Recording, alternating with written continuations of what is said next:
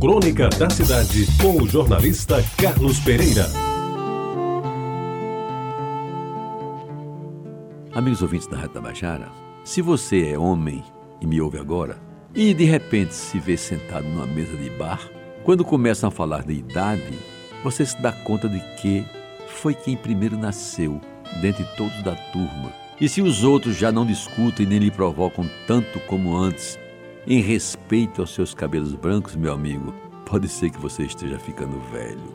Se você levanta de madrugada, mesmo sem querer, porque a sua bexiga está transbordando sem ser de alegria, e o seu amigo médico lhe diz que para a sua idade isso é absolutamente normal, mas é bom você fazer um exame de próstata, isto é, passar pelo vexame daquele famoso e não bem-vindo toque retal, amigo, vai ver que você está ficando velho.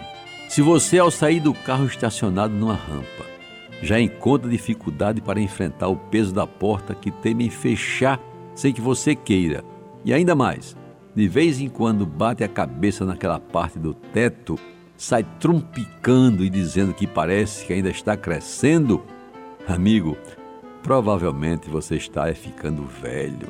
Se você, ao passar uma morena delgada, bonita, cheirosa, radiante e bela, um corpo escultural, um decote audacioso e uma minissaia de fechar o comércio, e não sente mais o sangue ferver e a libido se manifestar, e apenas comenta para os seus botões: Já fui bom nisso, já gostei muito disso.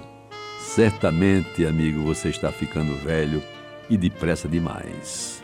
Mas se você, depois de ir ao banheiro, fazer aquela operação mais simples, ouve o maldoso comentário da faxineira, na sala todos reunidos, de que o assento da bacia sanitária estava todo mijado e alguém lhe olha meio desconfiado, reaja com firmeza.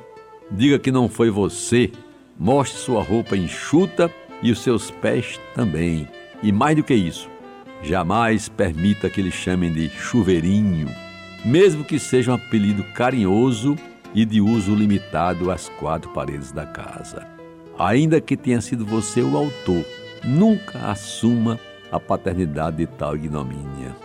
Se você, amigo ouvinte, aproveitando um direito que é só seu, procura a fila dos idosos para ser atendido no banco e enfrenta com coragem e determinação os olhares dos jovens das filas vizinhas, diga alto e bom som que é maravilhoso ter 70 anos. E faça mais, ria daquela amiga velha que está na outra fila, querendo ser mocinha, bem apertadinha. E você sabe que ela já passou por sete plásticas está beirando 70.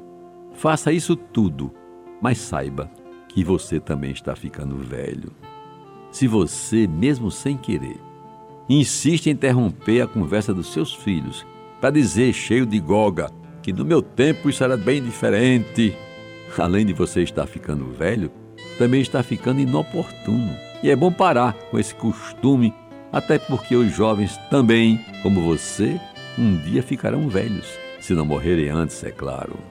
Se você, após tomar aquele banho quente, com muito cuidado para não escorregar no box.